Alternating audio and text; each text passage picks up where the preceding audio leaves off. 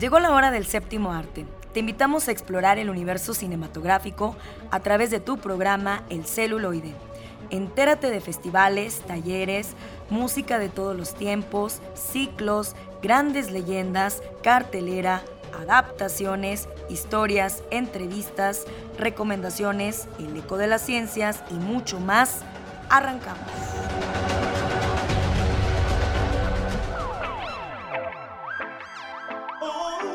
Amigos del celuloide, ya estamos aquí con ustedes. Gracias que nos sintonizan en otro episodio más de su programa El celuloide. Por favor, Quédense con nosotros, Eduardo Carrillo como siempre dirigiendo la orquesta de los controles para que todo salga como debe de ser en este programa y lo escuchen de maravilla.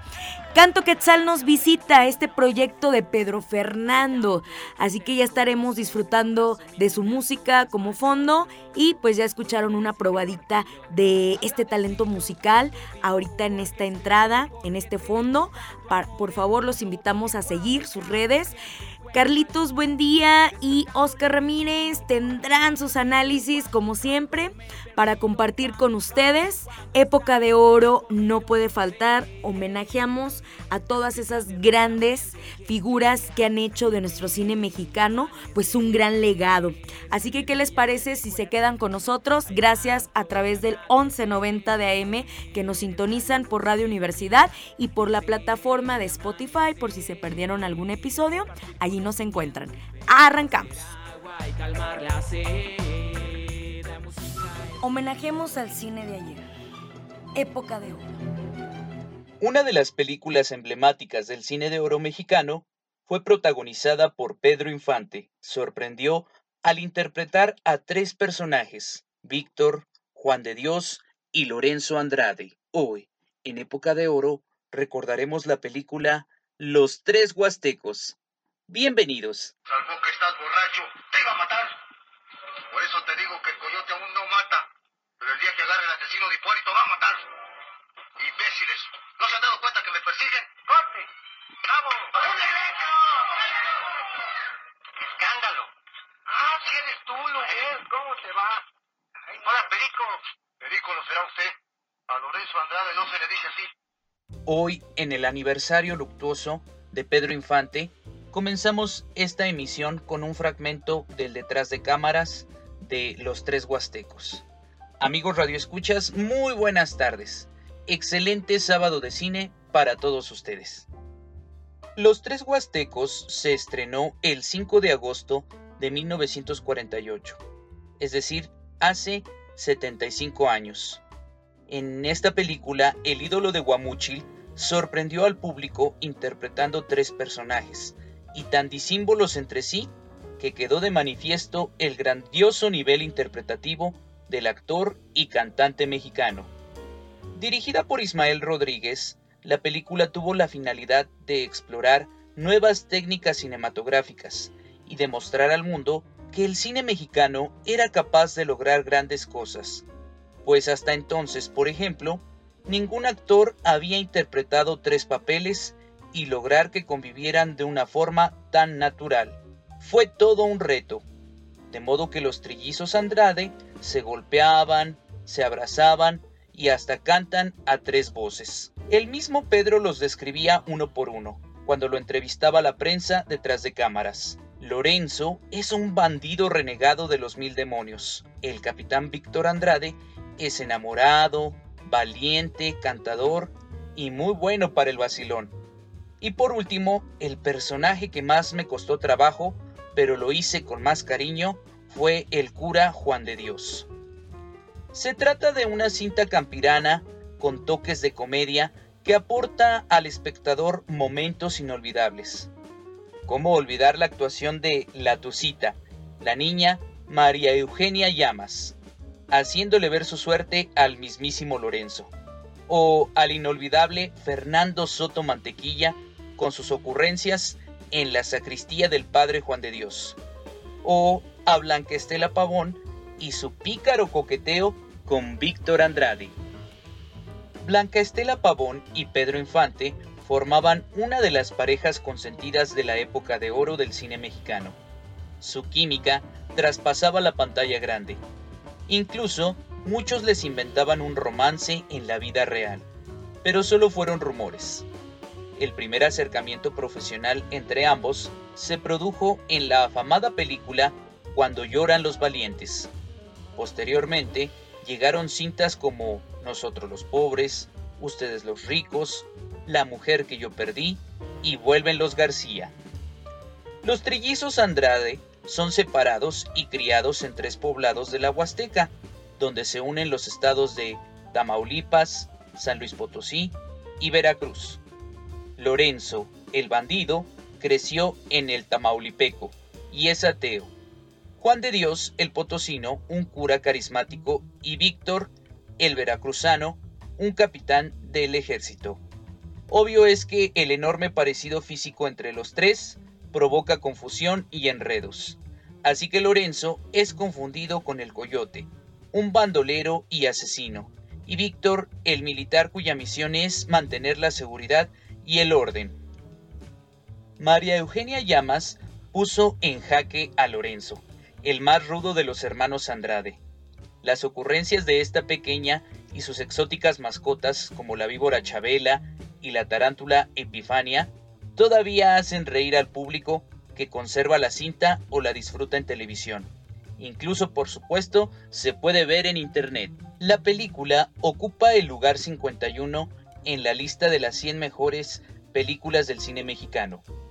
Recibió seis nominaciones al premio Ariel, incluyendo al mejor director, pero en esta categoría ganó Emilio el Indio Fernández. María Eugenia Llamas era hermana del actor José Ángel Llamas y de la periodista María Victoria Llamas. La promoción de la cinta contó con el apoyo de un cortometraje similar a lo que hoy conocemos como un detrás de cámaras. Primeramente el filme se llamaría Coyotes en la Huasteca, pero finalmente se decidieron por los tres huastecos. A los cuatro años, María Eugenia Llamas debutó como actriz en Los Tres Huastecos, donde hizo el papel de la Tucita, hija de Lorenzo, el más rudo de los hermanos Andrade. En la trama, ella es la responsable de muchas situaciones que ponen en jaque a su papá y cumplen al identificar a la audiencia con la inocencia de una niña que creció en el campo al cuidado de un hombre. A la Tucita se le recuerda también por sus frases como cuando dice a su padre, voy, voy, tan grandote y tan llorón, o cuando hace travesuras y la regañan. Ella se justifica, ¿pa' qué me dejan sola si ya me conocen?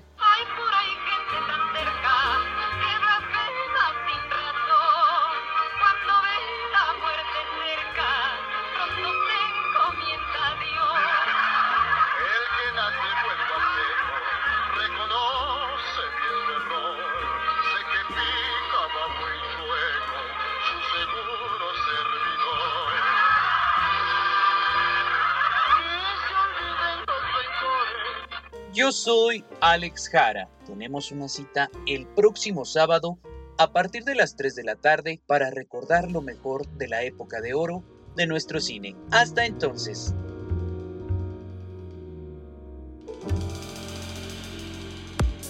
Llegó el momento de recibir a nuestros invitados. Escucha la entrevista.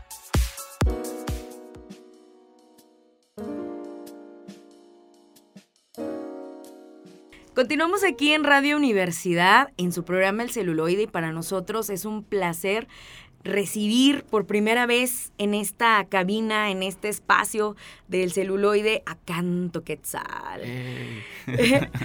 Bienvenido, ya, ya, ya desde cuando andábamos detrás de él, pero no se nos había hecho, ¿verdad? No habíamos coincidido. Ahora sí ya se dio el momento para platicar acerca de este proyecto. Para empezar, ¿qué es Canto Quetzal? ¿Qué busca Canto Quetzal? Mira, eh, perdón, el Canto Quetzal es un proyecto de, rap new soul mexicano, le digo yo, porque es una fusión muy, muy extraña ahí de, música que a lo largo de, nuestro camino hemos... Eh, este, ¿cómo, ¿cómo, lo puedo decir? Como adoptado como nuestra, ¿no? Yo soy un potosino que hace música independiente en el estado y pues que día a día sigue buscando la manera de encontrar su, su, su voz, su, su, ¿cómo puedo decirlo? Su camino para llegar a más personas y llevar buena energía a través de su música. Yo creo que eso sería el canto quetzal. ¿Y por qué el nombre de Canto Quetzal? El nombre, el nombre viene de hace muchos años visité la Riviera Maya y me enamoré, yo creo como todos los mexicanos o todas las, todas las personas que visitamos, tenemos la, el placer de visitar la Riviera Maya.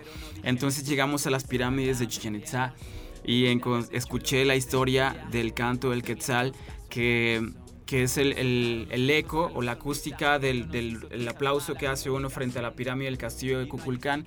Eh, el rebote y la acústica que regresa de la pirámide es el canto del Quetzal, es la historia que cuentan en la pirámide de Chichen Entonces yo me quedé así de, ah, es algo muy hermoso, ¿cómo puede ser posible que esto no lo cuenten en la, en, en, la escuela? Pues no nos lo cuenten como, como nuestro, ¿sabe? Que no es como algo que nos ha nos platiquen para que nos hagamos sentir orgullosos de, de, toda esa riqueza cultural que tenemos en México. Entonces yo siempre quise tener algo que tuviera que ver algo con la mexicanidad y con la cultura prehispánica. Entonces cuando escuché esa historia yo me enamoré y dije voy a adoptar el nombre del canto quetzal y así fue. Pero fueron, fueron años después, eso fue en 2015, yo hasta 2019 fue cuando adoptó el nombre y desde ahí para adelante pues ha sido un viaje bien bonito a través de, de la música con el nombre del canto Quetzal. Es algo muy mágico. Oye, pero ser independiente es un gran reto. Ah, no, está bien difícil. Picar piedra, ¿no? Sí, sí, sí. Sí, es, ha sido un viaje bien bonito. Yo, yo siempre le agradezco mucho, pero ha sido un viaje muy difícil, pues por la cuestión de que la, industria... Mm, en el mundo de la industria musical, pues siempre busca como un producto que sea fácil de vender, ¿no? Y la verdad es que yo creo que nosotros siempre hemos tratado de hacer lo contrario, como de llevar eh, la palabra y la música real a través de nuestro conducto de lenguaje, que es, que es eh, el arte urbano, ¿no? Que es eh, el lenguaje de los jóvenes, que es llevar como la realidad de lo que se vive, pues una persona común en, en, la ciudad, ¿no? En su urbe, y es lo que cantamos en, en, nuestro pues es lo que cantamos en nuestros espacios y yo creo que a veces pues es difícil no que la gente adopte esto como como suyo y hemos luchado con eso pero yo creo que estamos en un punto en el que la gente ya sabe lo que hacemos le gusta lo apoya y solamente hace falta como dar el siguiente paso para llegar a muchas más personas y eh, tú eres el de la iniciativa, tú juntaste a los músicos. ¿Nos puedes decir quiénes son los que conforman esta agrupación? Es que el canto quetzal se, se, se apoya y, se abraza de un proyecto que ahora ya tiene nombre, que antes era como la banda del canto quetzal. Pero yo siempre quise ponerle un nombre porque es muy valioso todo el aporte y lo que hacen ellos para que esto sea real, ¿no?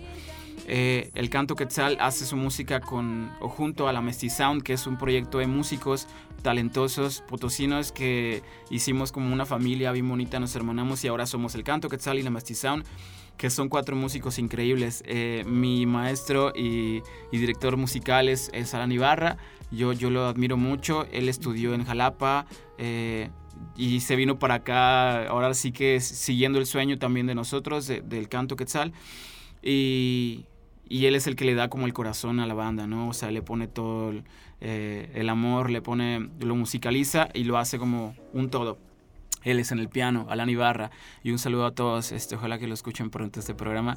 En el, en el bajo está mi, mi hermano productor, bueno, mi hermano musical, Pepe Ramírez. Él es también un gran productor, bajista de muchas eh, agrupaciones en San Luis muy, muy talentosas, que hace también producciones increíbles. Él, él me ha ayudado a hacer esta música, también encontrar este sonido y, y le agradezco mucho. En el piano, perdón, en la guitarra está Carlos Gutiérrez, que es un guitarrista increíble, es muy joven y tiene como esta frescura musical y le da ese toque como muy moderno al proyecto. Y en la batería está Marco Ibarra, que también es un gran, excelente eh, sí también músico, pero también un gran ser humano. Entonces es, un proyecto que, yo quiero y, abrazo mucho. Y, pues eso, ese es el canto que está la Mestización es una familia musical que está como tratando de, hacerse camino en este viaje musical. ¿No fue difícil convencerlos a cada uno de ellos? Eh, convencerlos no, pero yo creo que es difícil que apuesten ellos por que sea una prioridad, ¿sabes? O sea, porque como te digo, algunos de ellos tienen varios proyectos en San Luis eh, porque no es fácil solo, pues es que es difícil, es muy, es, muy difícil vivir de la música en, México y más pues en provincia, ¿no? Entonces ellos, algunos tienen sus trabajos de planta, entonces lo difícil más bien es que ellos puedan tener como prioridad este proyecto, porque tienen familias, algunos tienen sus carreras, entonces más bien no es, no es difícil convencerlos, es difícil como poder decirles, yo, más bien yo quisiera poder darles un sueldo cada semana, cada quincena, decirles, vamos a generar para todos, pero ahorita lo hacemos básicamente por, pues estamos como aferrados a que vamos a salir de San Luis, vamos a encontrar como esta posibilidad de poder dedicarnos de lleno a la música porque no es fácil, ¿sabes? Entonces, no ha sido difícil convencerlos porque aman el proyecto, porque la libertad creativa es totalmente abierta, eh, pero es difícil como que ellos puedan dedicarse de lleno solamente al proyecto. Sobrevivir. Sí. Vivir totalmente de este proyecto. Vivir bien de un proyecto musical en México es, eh, no es tan fácil, ¿sabes? Es muy, muy difícil. ¿Y nada más te dedicas a la música? Yo sí, yo sí como tal, yo solo soy eh, el canto quetzal. Digo, también tengo una carrera, hice, tengo una licenciatura en psicología, pero la verdad es que cuando acabé mi carrera dije, me voy a dar un año para ver si puedo hacer algo en mi proyecto musical. Han pasado cinco años desde que me titulé y la verdad es que sigo de aferrado a la música.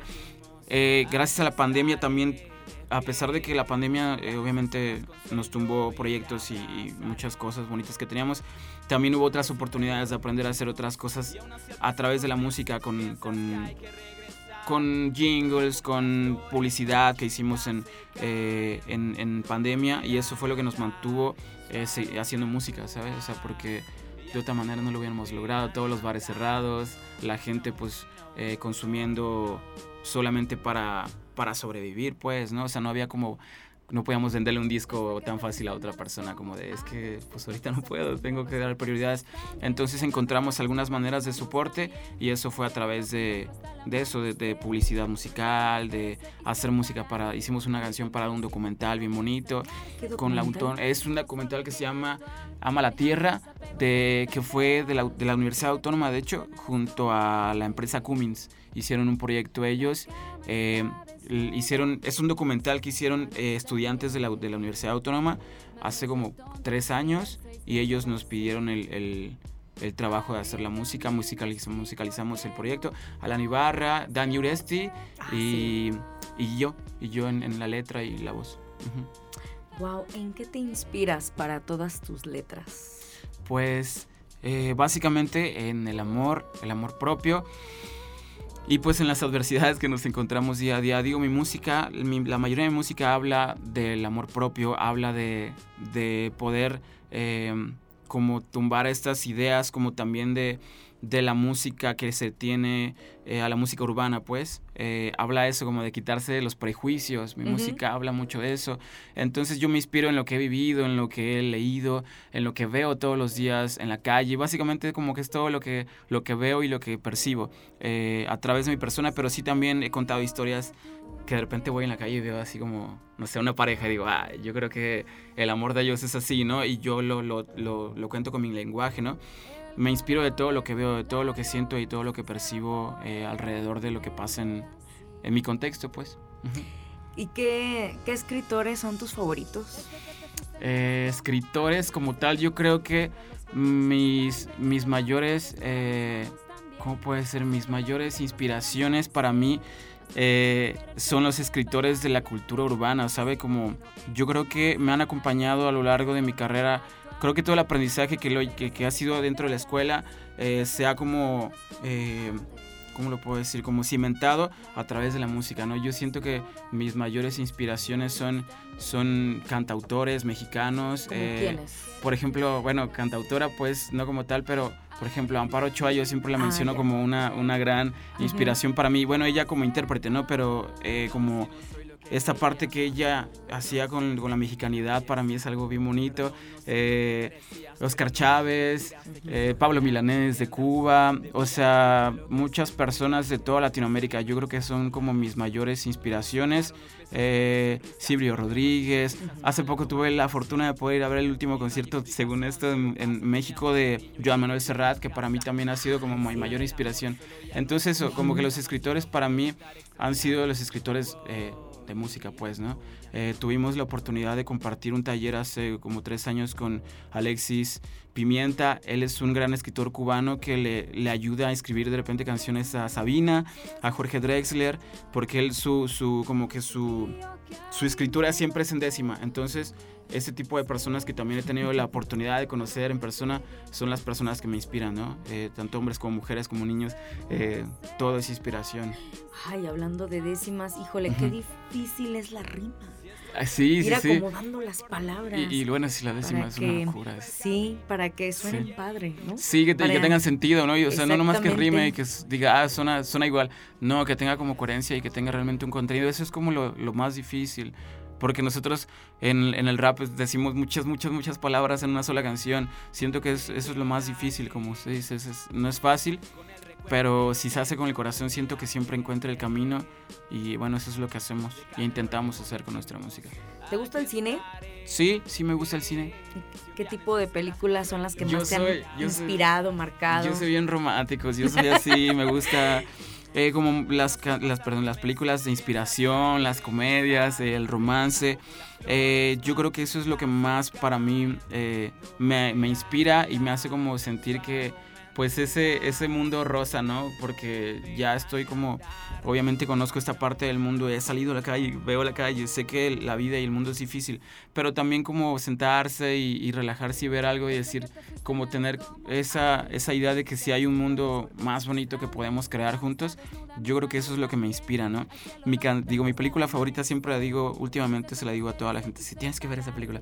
Es una película que se llama La La Land, no sé si la han visto, que habla de la historia del jazz y dentro de la historia del jazz cuenta como una historia de romance una pareja, pero yo lo que rescato de esa película es como hablan de que la música de hace 50, 60 años no tendría que morir solo porque hemos encontrado nuevos sonidos o otras cadencias en la música. Más bien eso es adaptarlo, como hacerlo parte de este nuevo género urbano que existe, que eso es lo que intentamos hacer con el jazz, con el reggae, con el soul y hacerlo uno, ¿no? O sea, unificarlo, pero no dejar que muera la raíz, así como la música eh, en la Huasteca Potosina que yo admiro mucho y que también eso fue una gran influencia para mí de niño ver a los guapangueros improvisar, ¿sabes? Eso es, una locura. Eso a cualquiera que tenga, no sé, la mente abierta lo inspira. Entonces, eso es lo que tratamos de hacer, como continuar con la raíz de la música, de lo que nosotros escuchábamos de niños y mantenerlo como vivo dentro de este proyecto, aún así con ritmos modernos y con, un, no sé, un poco de, de cultura urbana, pues, en la escritura, en la rima en la palabra. Hemos visto como parte de tu imagen el bordado Tene. Sí, el bordado Tenec para mí es lo que, o sea, lo que le mencionaba, mi familia es de la Huasteca Potosina, eh, de, del municipio de Tamazunchale. Entonces yo crecí viendo eh, a, la pers- a las personas en la calle con el bordado, con, con su ropa de manta en los hombres, con su sombrero de paja, con su, con su, con su, perdón, su morral de mimbre. Entonces yo crecí viendo eso y para mí siempre ha sido como muy hermoso y yo quise... eh, representar un poquito la cultura de esa manera. Entonces encontré a una señora artesana en la Huasteca en Tamazunchale y le platiqué una idea. Le dije, yo quisiera hacer un quechquemet, pero eh, como para hombres, ¿sabe? No quiero que sea el bordado cerrado porque sé que es como la, la vestimenta de la mujer. Entonces yo quiero hacer como un poncho que represente la cultura, pero que también re- respete la tradición. Entonces me hice un poncho de bordado bien bonito que, que seguramente van a poder ver muy pronto en un concierto que tendremos. Y este y ojalá que puedan también apoyar ¿no? esta parte de la cultura eh, Tenec, el bordado, sus tradiciones y su cultura, que para mí es la riqueza más grande que tenemos en el estado. Muy bien, pues tus redes, ¿dónde Sí. podemos escuchar a Canto Quetzal? Plataformas. Estamos en todas las plataformas digitales, nos pueden encontrar en Facebook, Instagram, YouTube, eh, Spotify y también en TikTok. Estamos por ahí haciendo algunos videos eh, de prueba, que creo que es una gran plataforma. TikTok solamente hay que agarrarle como... eh, saber usarla, saber no es fácil, pero también tenemos que saber utilizar estas nuevas herramientas y creo que es importante. Eh, me pueden escuchar en todas las plataformas que les mencioné, como Canto Quetzal, y también seguir a la página de la Mesti Sound, que son mis hermanos musicales que me acompañan en todos los conciertos en vivo. Así es, pues un saludo para todos ellos, nuestro reconocimiento para estos grandes músicos. Así es. Alan Ibarra, este no es mi maestro de música, sino mi maestro de historia de jazz. Ah, es, es increíble. También le mando un fuerte abrazo. Hermano. Y pues ahora sí que el reconocimiento a este esta gran riqueza de talentos potosinos. Felicidades, Pedro Fernando, gracias, Pati. eh, por esta, esta propuesta tan original. Muchas Y gracias. pues te vamos a seguir con Química Orgánica, otros Sí. títulos que encontramos. Estamos, mi canción favorita es Luz, porque habla mucho del amor propio, que, que es lo que les decía, para mí es como muy importante abrazar esa parte nuestra. Pero también tenemos la canción Agradecido, que es junto a- al gran cantante de Argentina, Pablo Molina, de Todos tus muertos. Y otra canción que también me gusta mucho es una canción que solo tengo en YouTube, que hice junto a mi amiga Mónica Alonso, Tierrita Tenec. Ella está estudiando su carrera de jazz en Jalapa. Eh, Esta canción se llama eh, Como antes y también la pueden encontrar en YouTube, en el canal de Canto Quetzal. Así es. Pues continuamos con más aquí en el celuloide. Piensas que hay que regresar. Recuerda cómo las flores marchitas se caen. No volverán a. Bienvenidos a la sección de ficción, cómics y otras rolas, donde ahondaremos en elementos de la cultura nerd. Adelante con esta sección.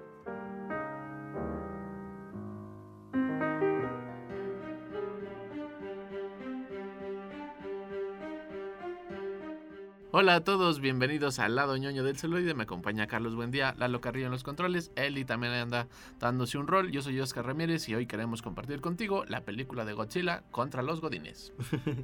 La película que va a dejar en alto el nombre de toda la burocracia japonesa. Esta película di- di- dirigida por el creador de Evangelion, Hideko eh, Hideaki Anno y Shinji Iguchi. Soy muy malo hablando japonés, perdón. Deshonor. lo- lo- lo intento, ¿no?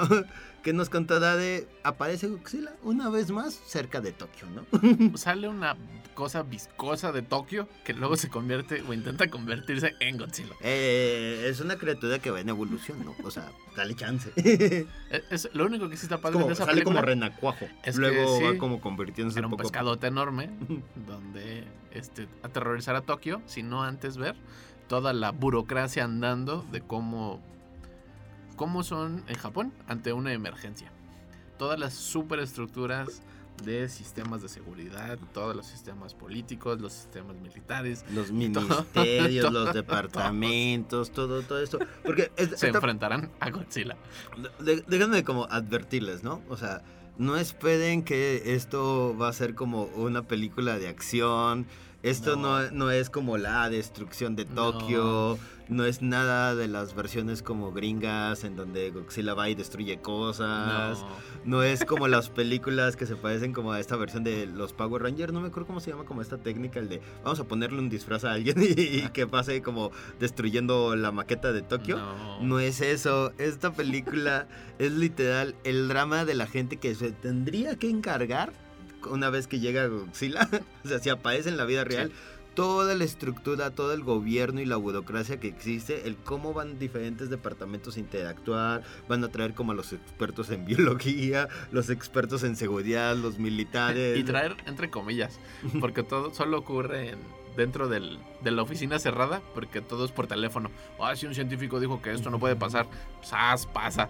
Oh, si un Sí. científico dijo que iba a pasar esto, no pasa eso. Sí. Oh, si un ingeniero dijo que esto, y ¡zas! Sube- Es, es- es la película de los asesores, ¿no? la, Sí. la- la gente experta que de repente su currículo dice eh, asesor del Senado.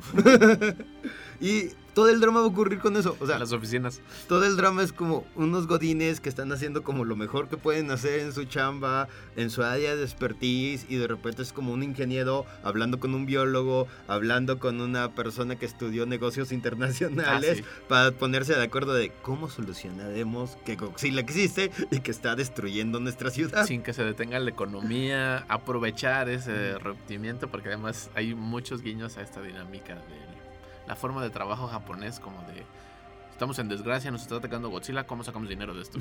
Y, y arranca una buena parte de la película para que funcione esa parte de cómo funciona el dinero.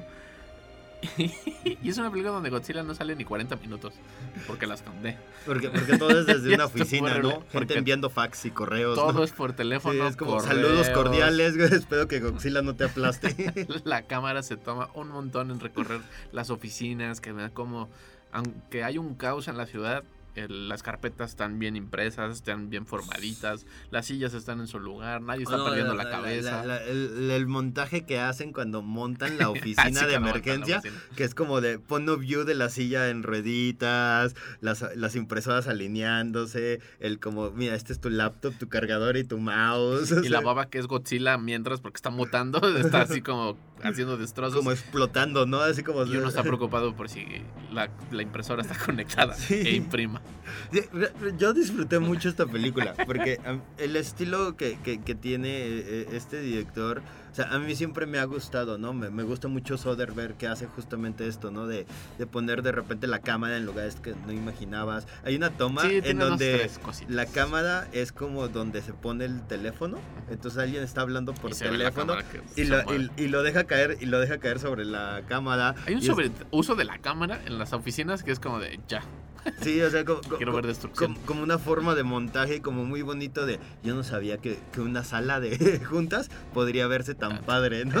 No podía ser tan emocionante como en Shingi Godzilla. Ajá, sí, porque, porque aparte la interacción es como muy en corto. O sea, tienen como estas cosas de yo digo algo, luego cortan y dice otra persona y entonces tienes que seguirle mucho a la película.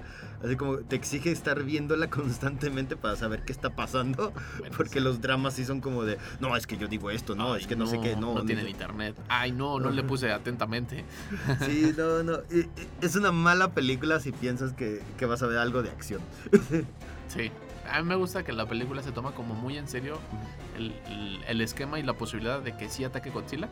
Y entonces, ¿qué hubiera pasado? O sea, porque lo cuenta como si fuera una biopic.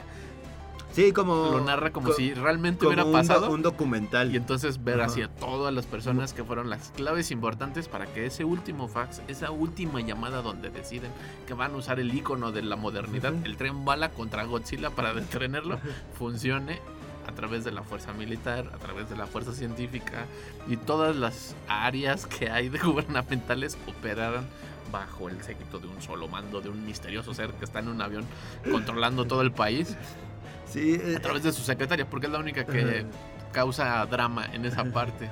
sí es, es una película que por un momento piensas que como que la idea va como en burlarse de, de esta cultura de trabajo que tienen los japoneses. No, le está Pero, enalteciendo la pero cultura de trabajo. justamente ya cuando dices, órale, esto, esto va en serio, los enaltece y, y es un bonito homenaje, ¿no? Así como el de, yo, yo sé que esto está mal en mi cultura y, y que suena excéntrico y extraño que seamos así, pero si lo los único que pongo nos va en a una... salvar de Godzilla. Ajá, sí, sí, es lo que nos va a salvar, es lo que nos mantiene a flote como nación, ¿no? Es, es- lo que nos da como un sentido y lo que nos, ha- nos ha llevado, ¿no? A, a ser la nación que hemos creado.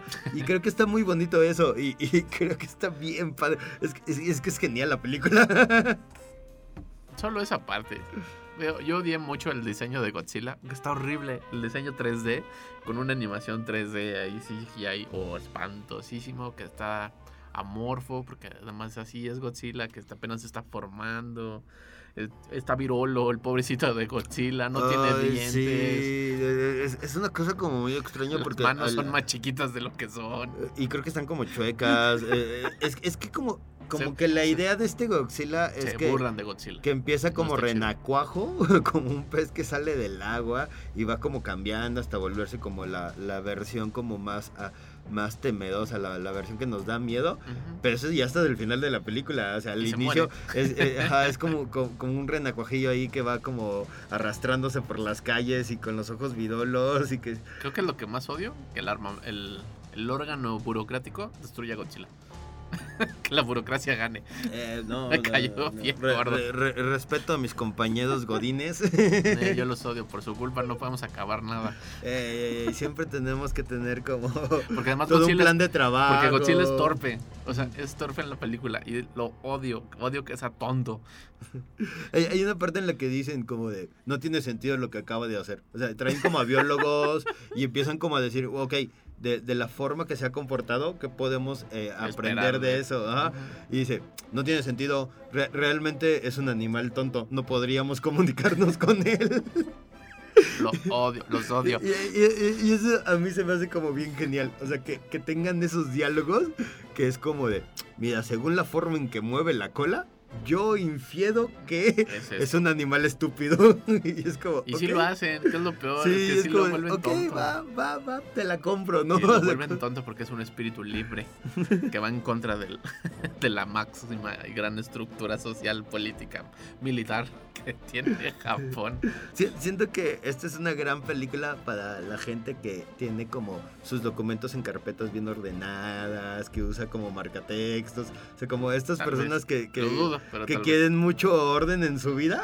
Y es como, claro, esta es la película perfecta para ti porque toda la acción ocurre, to- toda la emoción es a base de gente tratando de darle orden al caos. Un Coding Godzilla. Sí, es, es una gran película. A mí, a mí me es una encantó. gran película. Es una me- buena peli. A mí me encantó. Porque o sea, plantea como- otra posibilidad, Ajá. o sea, otra perspectiva de todas las películas que hay de Godzilla. Y entonces, pues está padre, desde, viéndolo desde ahí. Pero Sí. gran película. Ah, es una, es una película muy dinámica. Es, es- es una película que constantemente está como buscándole de, ok, siempre voy a grabar a alguien en un escritorio, ¿no? Cómo es una forma diferente de mostrarla. Es una película que tiene como mucho hu- humor de eh, en sí misma, ¿no? De hubieran hecho repente. miniserie hubiera estado más cool. Nah, yo creo que no puede estirar tanto. Sí, o sea, Sí. ya, la quiero mucho esta película, pero no creo que, así como que, es- 8.45, no hay internet. que estire demasiada 8.47, ya hay internet. la idea. O sea, yo quiero decir, la haces miniserie, sí te cansarías de como Ah, tres demasiado. episodios y ya. 20 minutos. Vámonos. Ay, Las es- corbatas contra es- godines. Es, es lo que dura la película, hora y media, ¿no? Sí, pero en tan larga, o sea, en tanto tiempo es como de ya entendí, o sea, ya entendí que el órgano burocrático nos va a rescatar. ¿A qué hora nos rescata? y se tarda horrores la película. Ay, no, lo hace de volada. Re- realmente es una película que, que dura muy poquito. Hora 40, no, hora 20. Eh, dura mucho. Sí, nah, yo, yo, creo que dura como lo justo. Porque sí, es, es una idea muy cansada. O sea, no puedes como estirar demasiado estos dramas. Lle- Llega un punto en donde uno, una parte del drama es como cómo importas cierta sustancia. Ah, sí. y entonces como, órale, está chida como esto, pero también es como, ok, ya te estás yendo muy, a- muy al extremo, ¿no? O sea, sí estás estirando mucho la idea. Es un horrible docudrama de, de, de los ciudadanos de Japón contra el monstruo. Yo, yo no sé cómo, cómo se sentía como la gente de Japón. O sea, como, como si Ah, lo un día normal en la oficina. Ajá, sí lo verá como, como una especie de burla a, a su cultura de trabajo. O, o si lo vean como emocionados de, ay, qué bueno que no. Fíjate que no siento que sea como burla, sino como homenaje. Sí, o sea, yo, Así yo lo como- veo como, como homenaje, pero Así, creo, creo que es porque yo no tengo esa cultura de es- trabajo. esto nos va a rescatar. A lo mejor, puede ser, no lo sé. Escríbanos en nuestra página de Facebook cuál es su modelo de negocio estructuralmente hablando favorito para trabajar. al estilo Nippon o al estilo Godzilla. Estamos en Facebook como El Celuloide. Mándenos un mensajito. Ahí vamos a escuchar, leer más bien sus comentarios. Y sigan escuchando el 1190. Ahorita regresamos con más reseñas.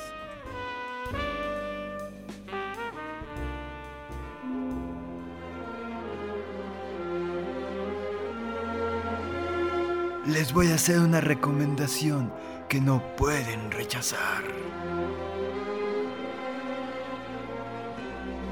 Escucha bajo tu propio riesgo. Hola amigos y amigas de El Celuloide, yo soy Carlos, buen día. Seguimos aquí comentando eh, películas con Oscar Ramírez ¿Qué onda? y les vamos a traer una película que es, creo que es la peor película que he visto en el año. Ay, las, fantásticas y locas aventuras del padre Stu. Oh, Con ¿cómo- Mark Wahlberg, Mel Gibson y dirigida por la novia, chica de Mel Gibson.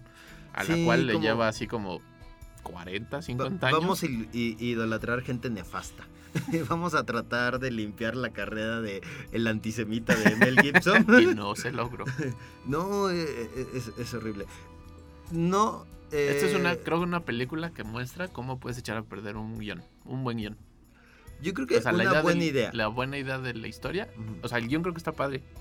Pero, cómo lo dirigen, cómo lo actúan, todos son súper nefastos, con los peores diálogos, con los pe- peores montajes.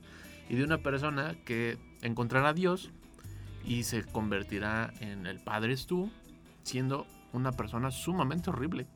Sí, la, la- Espantosa. la película se llama Fa- Father's 2 o Padres 2 y nos tratará la historia de Mark Wahlberg, que es Stuart Long, que es un exboxeador que pues, eh, es como un, como un barbaján de la vida. ¿no? Es un barbaján, es un guiñapo horrible.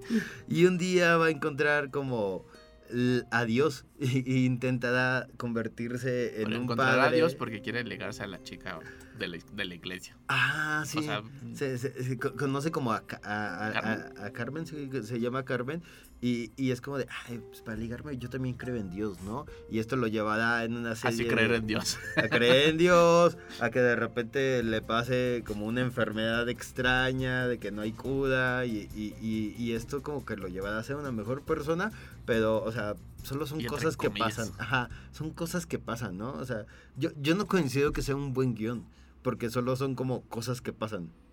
Yo pensando el guion, en cómo está estructurado el personaje, o sea, es un personaje horrible, en una familia horrible, que ha perdido a su hermano y quiere intentar todo de la manera fácil hasta que algo lo tendrá que motivar para trabajar, que es esta chica, y que en el transcurso del trabajo él irá perdiendo, o sea, se va a ir muriendo y su único camino de redención es Dios. Se me hace bien padre como estructura narrativa de personaje. Pero, justamente, eh, un, un momento es boxeador, a los 105 minutos damos cuenta que perdió a su hermano con un diálogo horrible con su mamá y luego de pronto ya está en, enamorado de en Los Ángeles. No, primero quería Ah, ser actor. Ah, sí, quería ser actor, luego se enamora de Carmen. Porque es como un- una persona pues con un retraso mental bien horrible, porque el- supongo que el boxeo lo dejó tonto, al menos el personaje, no estoy diciendo los demás. Y la mamá es como de, bueno, sí, mijo, vete a, a Hollywood a ser una gran estrella porque tú sí eres muy guapo, ¿no? So- Y se va y tiene los peores diálogos con todos. Todos tratan de ser como el diálogo motivacional con la frase importante y entonces eso, eso descarta pues, todas las demás frases y todo el diálogo y se vuelve espantosa la Eh, eh, película. Es, es una película que, mm, si me dijeras que está basada en hechos reales, Está basada en hechos reales. está- ah, es- eso explica las cosas como tan random de, El padre Stu sí de, existe. de- de toda la película. Sí fue porque boxeador. justamente es esta cosa como el de... y sí cua- encontró a Dios. Ajá, cuando estás como haciendo una biopic, cosas que no funcionan para la narrativa, Tienen que estar ahí porque así pasó. porque así pasó, ¿no? realmente. Entonces como, ay, él fue actor, ¿no? Y entonces durante 20 minutos de la película, tú estás de- diciendo, ok, güey, es, es una persona que quiere ser actor, luego es como... Pues al final no quiso y cambió. Y es como, pues sí, es, tal vez eso es un lapso de cinco años en su vida, que es como entendible que la gente cambia. Sí, pero, va un día tras minutos, otro. Ajá, y 20 minutos, y a los siguientes 20 minutos es como, ok, tal vez se trata de eh, el amor que siente por Carmen. Y es, va, Y no, otros 20 minutos, Porque y tiene un luego es como, a los- los- a esos Ajá. 20 minutos. luego es como, ok, tal vez es otros 20 minutos de él convirtiéndose en un padre, eh, en un sacerdote, y luego es como, pero no, porque también le dio una enfermedad. Y, ah, ok, y al final es como de, también quiere eh, juntarse con su papá y, y sanar como esta herida, y es como, ¿quién era el papá y por qué dejó de ser actor el protagonista? Sí. No, no lo entiendes, está así como bien forzadote, eh, son como de estas cosas que, ah, siguiente página, vamos a escribir otro nuevo personaje, otra nueva historia. La dirección sabe mucho la historia y no sabe Contar la nosotros historia. no sabemos la historia, entonces nos quedamos como de, ah, órale, Ah, ah, órale, y ah, luego, órale. y, y, y, ¿y por qué pasó eso entonces, no? O sea, como de, ¿a dónde lo llevó? ¿Qué- ¿De dónde surgió como todo De esto? pronto saca una motocicleta que no sé dónde salió. Ay, sí, no.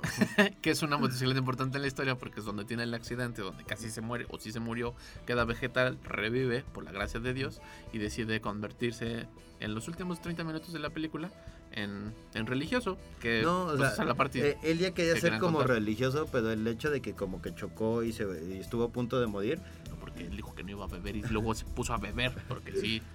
le, ajá, le, le- le dio como... La iglesia no lo quería porque, nada, usted, usted es bien grosero, ¿cómo, ¿cómo va a ser padre? Es como de, ay, ahora, ahora es paralítico, no, no le puedo decir que no. Y lo vuelven padre porque pues es paralítico, obvio. Entonces, La historia o sea, de es, es es eso, bonita. o sea, es eso, o sea, como de solo son cosas que le pasan a una persona y cuando alguien te lo cuenta, como de, ay, no sabes lo que le pasó a tu compañero, es tú. hace, hace 20 años que no lo ves, deja contarte y dices, oh, no, está bien padre. Eso, entonces cuajó. Ajá, y alguien dijo, debería ser una película de esto. una película que se toma súper en serio. O sea, como, como de todo es profundo. El fanatismo religioso está es bien como- fuerte en la película y eso le echa a perder muy cañón. Sí, es, es una trata de adoctrinarte. cada de estos bloques de 20, 10 minutos trata de adoctrin- adoctrinarte y en- forzarte a que ese es el camino que Dios escogió para él. Sí, mi, mi- o sea, como yo sé que Mark Wahlberg es una persona súper católica, Mel Gibson es como muy mal católico porque odia a los judíos. Y, y en esta película es, o sea, se nota, es muy evidente que ellos es de su visión, su, su, su como perspectiva del mundo y todo lo que ellos consideran que está mal, la no te lo película lo, contar señala. Ajá. Y no porque eso es lo que digo que está como la idea del guion está padre.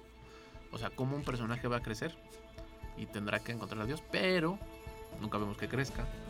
Sigue Sí. siendo una persona horrible y nefasta porque tiene diálogos horribles y nefastos. Se expresa de todos bien espantoso. Sí, cu- cuando consideras que mal a todos. cuando la película te dice, él ya cambió, sigue siendo nefasto. Sí. Tú, tú como, ¿qué, qué es lo que digo? O sea, como tú como no creyente, o, o como de no, no, no coincido con las visiones de Mark Wahlberg del mundo, él dice cosas que dice, ay, aquí ya soy mejor persona, ¿no? Como personaje.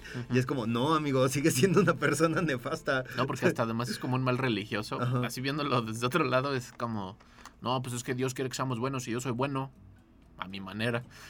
y como Dios es bueno, pues está bien. Y es como, no, así no funciona. Ajá, cuando tienes este diálogo con los reos, así como de, mírame, yo aquí estoy en la silla de ruedas Sí, y soy no... bien idiota.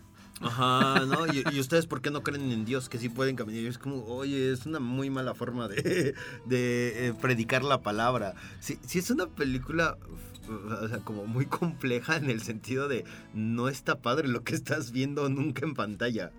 No, yo creo que la gente que cree o es fiel, pues creo yo se sentirá incómoda, quiero yo pensar.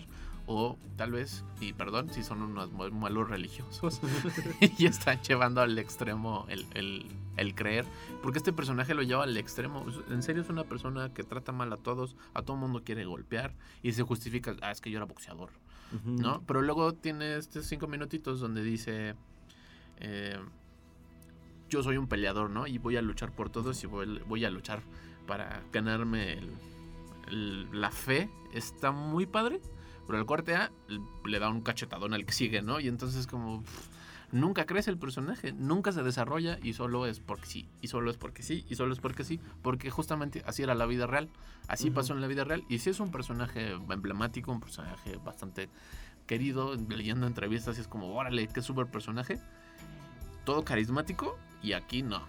Sí, Y si realmente era así, guácatelas. Ajá. Sí, Perdón, perdón. que- que- creo que es como más un problema de, de cómo contar las historias, porque coincideras que se- eh, o sea, son 20 años, ¿no? De la vida de alguien, son 30 años, y, y- y hay como toda una forma de como poco a poco ir creciendo, y aquí es como, ay, no sé, solo te- o sea, tengo que poner esto, entonces lo pone, y, y te quedas como estancado en lo del inicio, porque...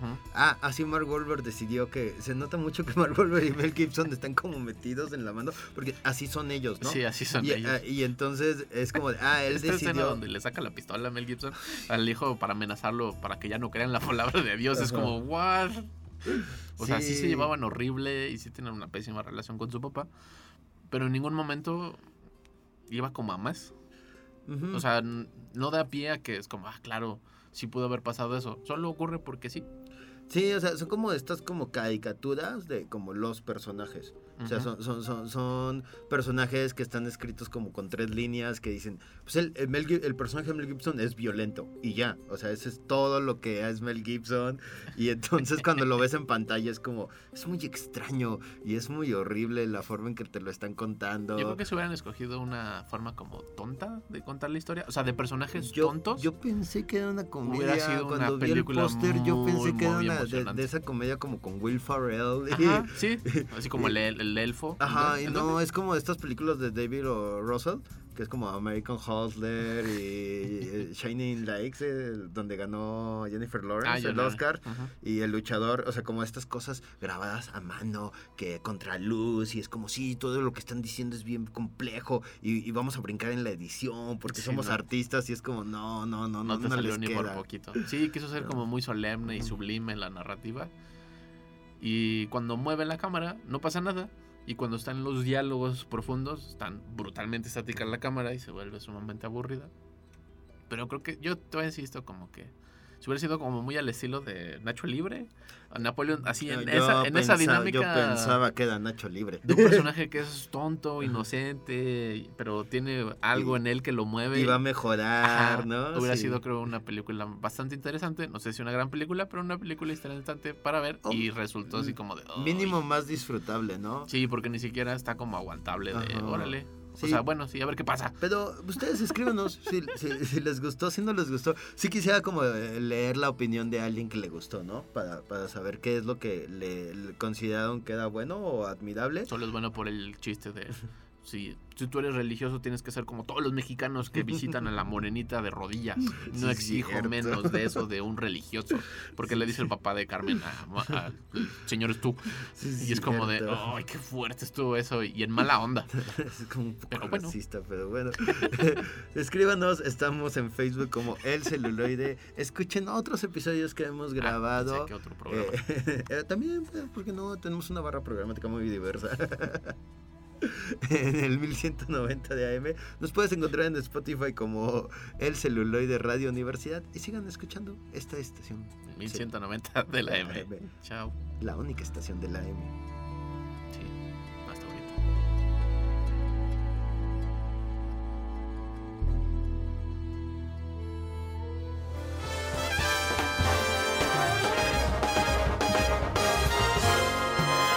Esto fue El Celuloide. Escúchanos por el 1190 de AM. Teléfonos en cabinas 826-1348. Síguenos en nuestras redes sociales y YouTube. Nos encuentras como El Celuloide. Dirección de Radio y Televisión de la Universidad Autónoma de San Luis Potosí.